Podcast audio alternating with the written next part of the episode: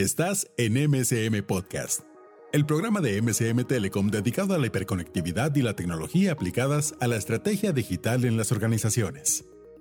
Una verdadera experiencia de aprendizaje y actualización. No te la pierdas. Acompáñanos.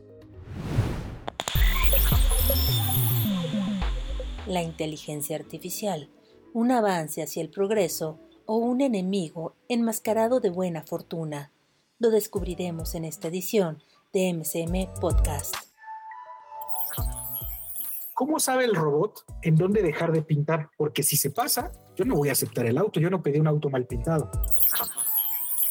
Y realmente vamos a ver la inteligencia artificial en todas partes, pues un poco más adelante del 2030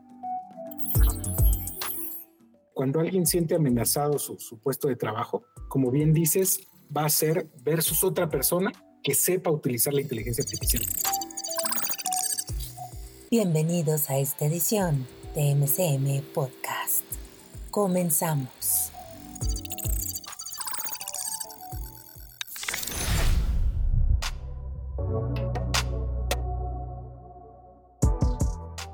Hola, ¿qué tal? Bienvenidos de nuevo a MCM Podcast. En esta ocasión tenemos con nosotros a Alberto Arellano.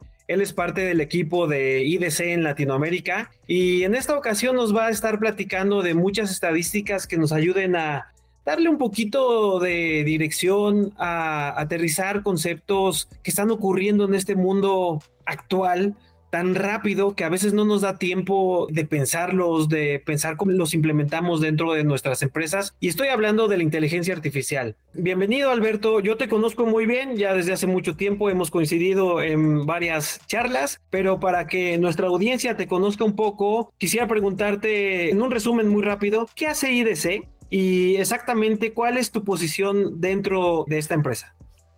Claro que sí, no, muchas gracias. Pues sí, bien rápido, para los que no conocen IDC, nos dedicamos a hacer consultoría justo para el sector de las tecnologías de información y comunicaciones. Esto es desde medir mercados, cuánto va a valer tamaño del mercado de MPLS o de la nube o de inteligencia artificial, cuáles son las tendencias que hacen que las organizaciones o consumidores tengan interés por implementar estas tecnologías y también, por supuesto, medimos cómo es que llegan al mercado justo a través de proveedores como MCM, toman lo mejor de estos mundos, arman soluciones y las ofrecen, en este caso, a las empresas de México. Entonces, IDC básicamente observa todas esas tendencias, pues nos dedicamos acá, por ejemplo, justo en, en alianza con MCM, pues hacer todas estas investigaciones acerca de cómo están adoptando las empresas en México las diferentes tecnologías.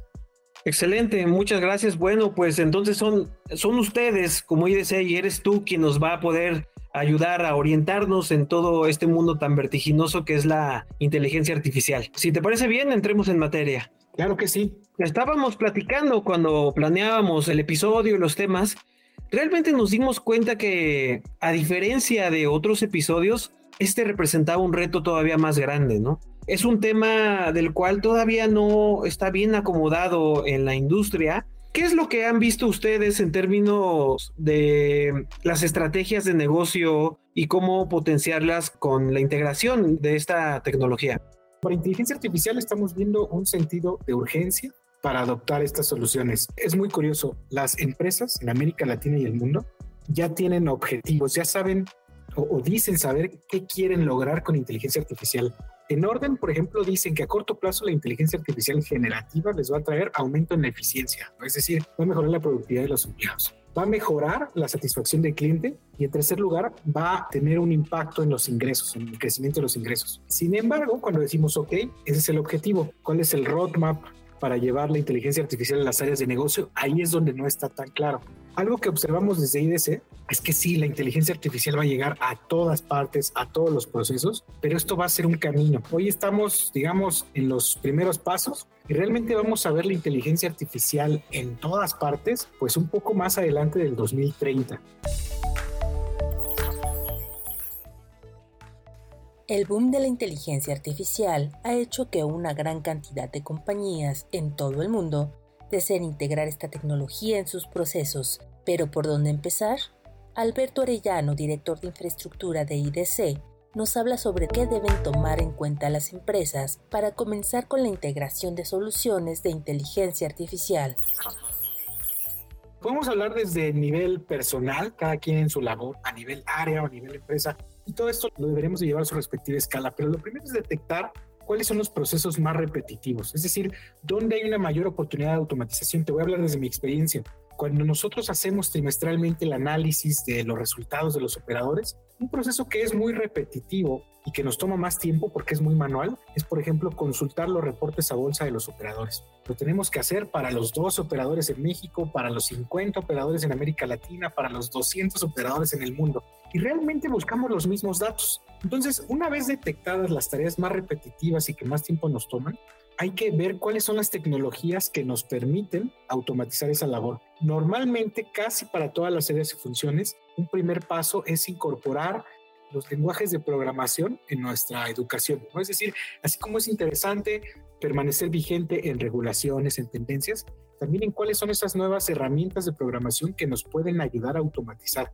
Y es que justo cuando logramos esa eficiencia, logramos ahorrar, por ejemplo, en mi caso, con una herramienta que automatiza la recolección de datos y me entrega ya los datos acomodados en una tabla, es donde realmente utilizo esas horas que antes me tomaba buscar los reportes y pegarlos en un Excel, los dedico realmente al análisis y entonces podemos entregar, por ejemplo, a ustedes, a MCM, un análisis más rico de las tendencias, cómo se está moviendo el CAPEX, en qué lo están invirtiendo, etcétera, en vez de recopilar datos. Entonces, el primer paso siempre es buscar las tareas repetitivas, incorporar la programación, sin duda es un segundo gran paso, y en un tercer paso es compartir el conocimiento y también las inquietudes con otras áreas. Es decir, lo que nosotros pensamos que nos va a tomar años sin costo muy alto de programar, probablemente otra área de la empresa ya lo hizo. Entonces también el compartir el conocimiento sin duda es un tercer elemento que no puede faltar en esos pasos iniciales. Continuamos en MCM Podcast.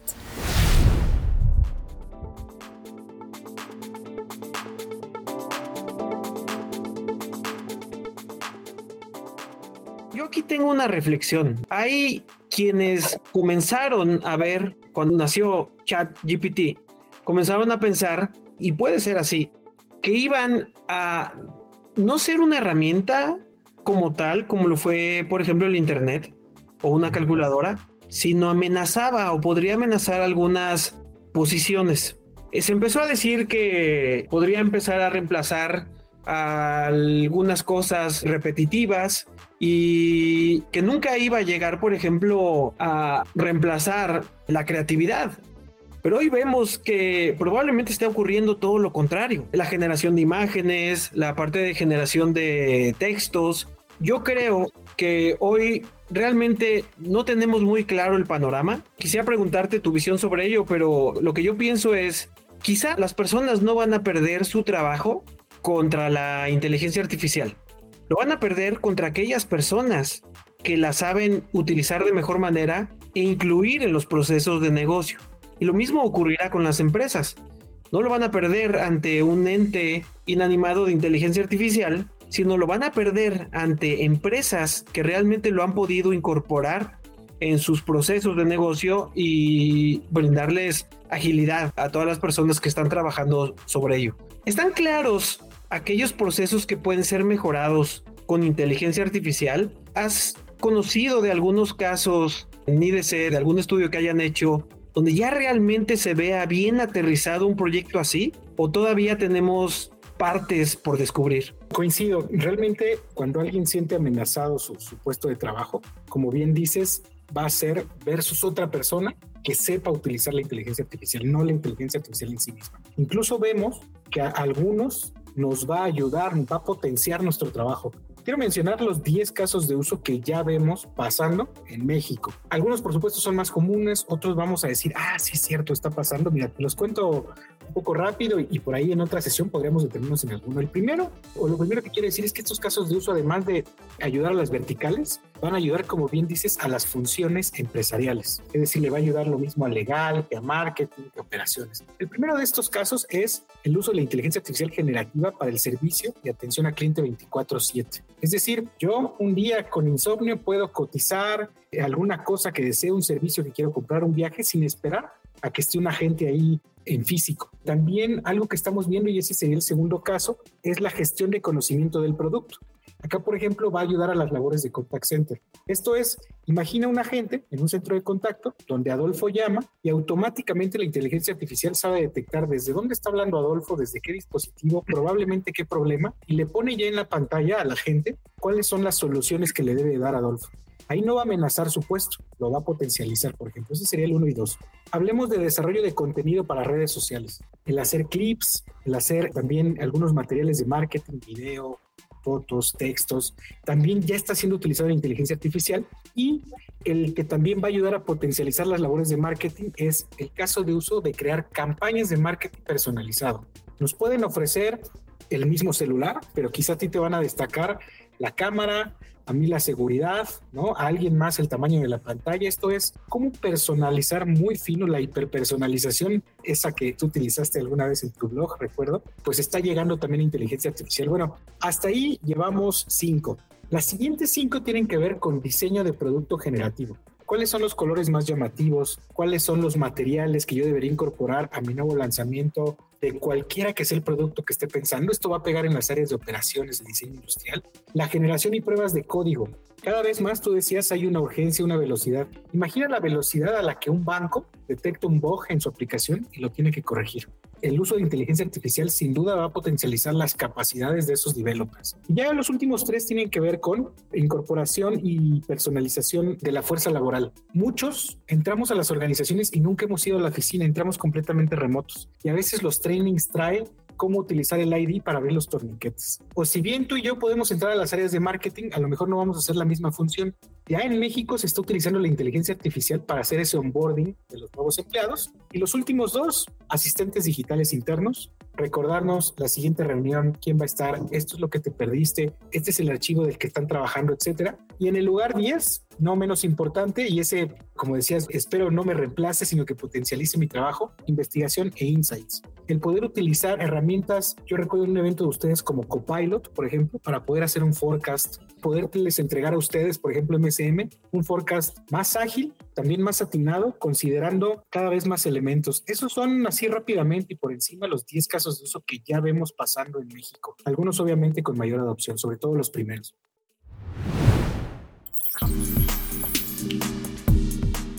Una vez que las compañías han decidido integrar la inteligencia artificial, es clave hacerlo de manera efectiva. Para Alberto Arellano, hay cuatro pasos muy importantes para adoptar la inteligencia artificial de forma óptima. Paso número uno. Tener una política de inteligencia artificial responsable. ¿Quién va a ser el encargado o quién se va a ser responsable de lo que haga la inteligencia artificial? ¿Va a ser el área legal? ¿Va a ser marketing? ¿Quién va a ser? Paso número 2. Es un tema de estrategia. ¿Cuáles son los datos que vamos a consultar? ¿Cuáles vamos a llevar a analizar, por ejemplo, a la nube? Paso número 3. Una arquitectura de inteligencia. Inteligencia artificial va a requerir áreas. Así como vimos por ahí en 2018 que empezaban las áreas de innovación, las áreas de transformación digital, vamos a ver también áreas. Se requiere toda una arquitectura. Paso número 4 como en seguridad, como en nubes, requieren skills para utilizar inteligencia artificial, pero con fines de negocio. Y esa mancuerna de negocio TI es una combinación muchas veces muy compleja de encontrar, ¿no? Pero bueno, esos serían los pasos iniciales. Continuamos en MCM Podcast.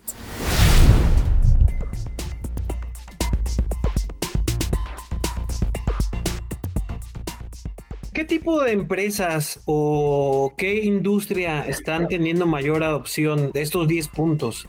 ¿Son estadísticas de empresas en México? ¿Estamos al mismo nivel que otros países en donde se está generando esta tecnología?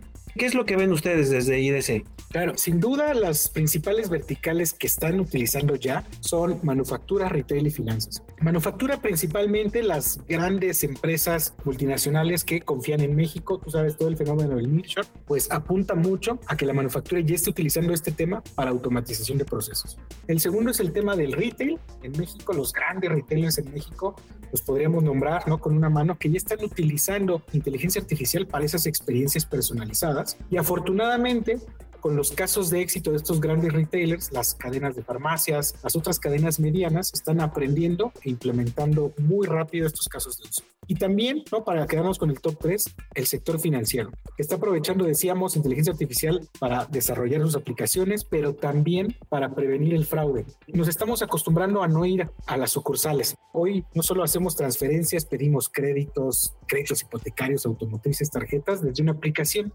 ¿Cómo, sin que tú me entregues tus documentos, te puedo decir sí o no a una tarjeta en 60 segundos? Pues sin duda utilizando la prevención de fraude y la automatización que da la inteligencia artificial. Pero sí, la verdad es que todo tipo de empresa está volteando a ver esto. Y respondiendo a tu pregunta, ¿estamos al nivel de otros países, regiones? Sí, obviamente no en términos de valor y volumen, Siempre habrá países más grandes como Estados Unidos o Brasil, ¿no? Siempre por el tamaño de su población va a ser más grande que el valor en México. Pero en donde sí estamos alineados es en las tasas de crecimiento. Y es que en promedio, esta inversión de inteligencia artificial está creciendo el 26% cada año. Y algunos casos de uso, sobre todo los de prevención de fraude y los que tienen que ver con marketing, están creciendo por arriba del 30%. Entonces ahí sí que estamos alineados, incluso un poco más adelantados que otros países.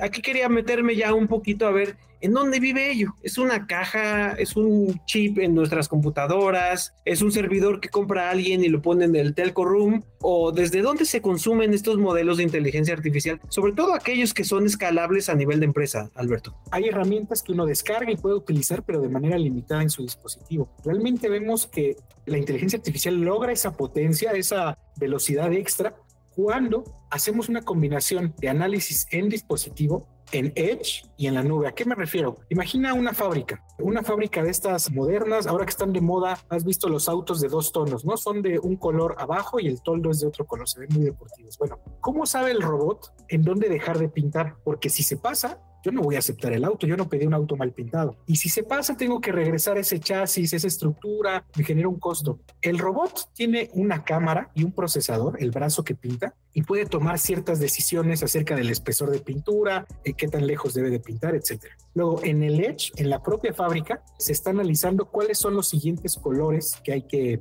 pintar. Tengo 10 órdenes de autos rojos y luego 5 de autos negros, etcétera. Y en la nube se está analizando todas las preferencias, todas las compras de los usuarios. Esto es, para un solo proceso que es construir un auto, estamos viendo que la infraestructura vive en ambientes híbridos se analiza en el dispositivo, se analiza en el Edge, pero por supuesto que mucho de este procesamiento y potencia viene de la nube. Y esa nube, pues podemos pensar en ella como esos equipos, ¿no? Esos centros de datos que están tercerizados, que son redundantes, pero pues hay que llegar a ellos, o sea, no, no están necesariamente a veces cerca de donde está mi ciudad y en ese sentido llegar a ellos es clave para realmente lograr esa calidad de análisis que, ofrece la inteligencia artificial.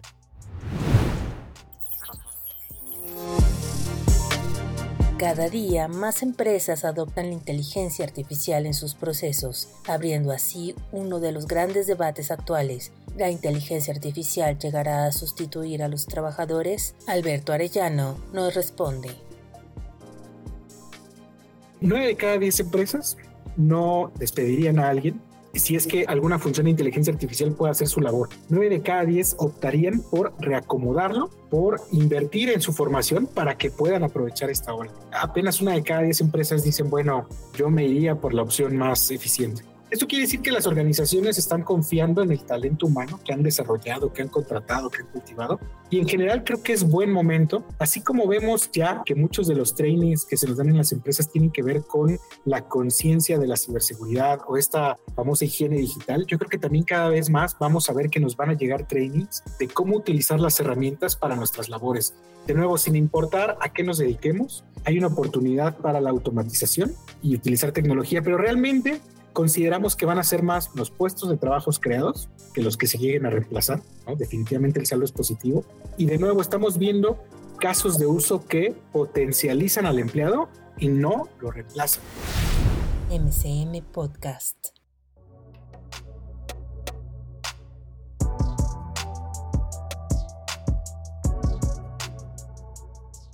Cuando la información se consulta y el procesamiento no está a 100 metros, como lo suelen estar algunos servidores dentro de la empresa, y está a miles de kilómetros, 1800, 1300 kilómetros, depende de dónde esté siendo consumida, la distancia le impacta directamente al tiempo de transmisión.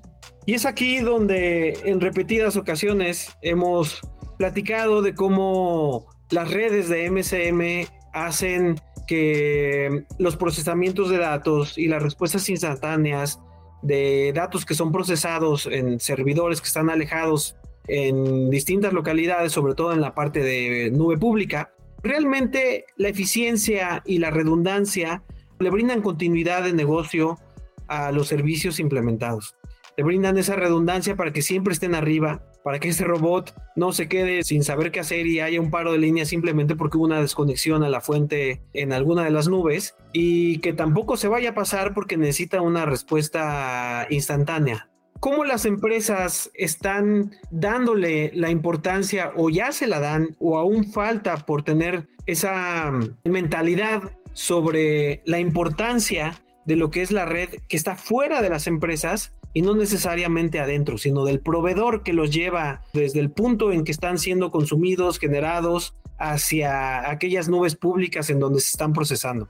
Sin duda tocas ahí un punto clave, la, relevancia de esos proveedores de conectividad. Así como hemos estado utilizando ejemplos del Internet, redes sociales, vamos a uno que conocemos todos los mexicanos, sin importar en qué trabajemos, los sismos estos sistemas de alerta no podrían existir sin nube, es decir, no podrían pagar toda la infraestructura para tenerla física y están analizando. Es realmente cuando se detecta un sismo que se conectan a las nubes para enviar todas estas alertas. Ahora, el detectar un sismo y mandar una alerta, imagínate, ay, no les avisé pues porque se cayó el enlace, pero yo mandé el aviso de que estaba pasando un sismo. Lo mismo podríamos hablar de las funciones empresariales. Imagina que alguien confía en nosotros para hacer una transferencia o para procesar su nómina y el banco se queda sin conectividad hacia la nube y no les pagamos porque se cayó el enlace, etcétera. Es decir, hay cosas tan importantes, tan prioritarias, desde detectar un sismo, pagar una nómina, entregar los productos a tiempo. Y algo que estamos viendo es que la infraestructura, sin importar si es on-premise o en la nube, pues ha demostrado tener buenos SLAs, buena disponibilidad. No hubiéramos podido sortear la contingencia sin esa elasticidad que brinda la nube, pero hoy lo realmente prioritario es la conexión hacia esas nubes. Es decir, ¿cuánto se degrada mi experiencia si yo tengo una mala conectividad? Si utilizo un canal saturado para llegar hasta donde están esos datos. En ese sentido, la conectividad que ofrezca esta disponibilidad está siendo clave para estas iniciativas de negocio. Para que nos demos una idea, toda la conectividad empresarial este, es decir, todo lo que invierten las empresas en conectividad está creciendo en promedio 3%. La MPLS, el Internet dedicado está creciendo un poco más, 5%, pero las conexiones dedicadas a la nube están creciendo a tasas del 11%. Esto quiere decir que además de mantener las conexiones tradicionales, las organizaciones están invirtiendo a doble dígito en conexiones dedicadas a la nube. Entonces esto habla un poco de lo prioritario, que no solo es la infraestructura, sino también la conectividad justo para poder entregar paquetes a tiempo, para poder entregarle a la gente su dinero, para entregar los productos, para detectar un sismo, etcétera. Entonces, el enlace para que esos paquetes no se pierdan, sin duda, yo creo que es el eslabón en este momento clave para entregar esas experiencias.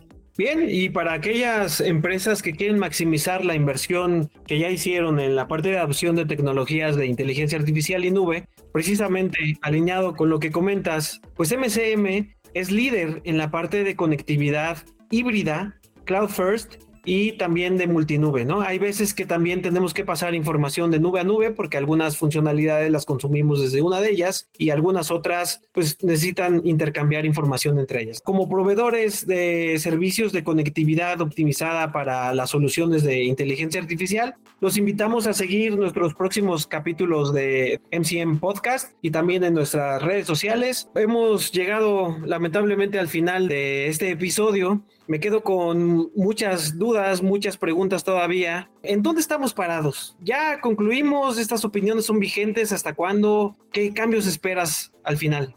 Claro que sí, pues sin duda como tú dices, la agilidad a la que se requieren las soluciones también va unado a las tendencias. Lo que hoy es tendencia pudiera no serlo mañana o la siguiente semana. Algo que me gustaría destacar, un poco para cerrar, es si bien estos casos de uso ya se están implementando en México, las organizaciones deben justo acercarse a los proveedores que ya tengan no solo la tecnología, sino también los skills, la experiencia, para que ese camino, ese roadmap hacia la adopción sea más corto. Sin duda también para los que ya estén implementando temas de inteligencia artificial, no olviden difundir esos casos de éxito. Cuando uno lee lo que le salió bien a alguien más, sin duda se aprende mucho y se van creando pues este conocimiento colectivo al respecto. Entonces, sin duda también la difusión de los casos de éxito es clave. Eh, y tercero, recordar que algo que es clave también más allá de la tecnología son los skills. Así como estamos viendo una escasez de skills de seguridad, de nube, hoy lo estamos viendo para inteligencia artificial y en ese sentido hay que trabajar al respecto. Hay que dar todas las herramientas posibles a los empleados para que desarrollen estas habilidades digitales, como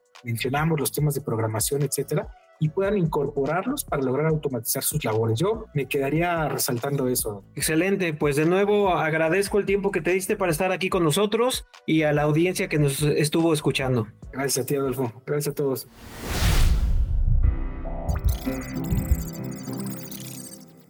Así llegamos a la parte final de este episodio de MCM Podcast, el podcast de MCM Telecom, un espacio de co-creación, innovación e hiperconectividad. Gracias por acompañarnos. Te invitamos a suscribirte para recibir las últimas noticias sobre telecomunicaciones. Búscanos en nuestro sitio web mcmtelecom.com a través de info.mcmtelecom.com.mx o síguenos en redes sociales.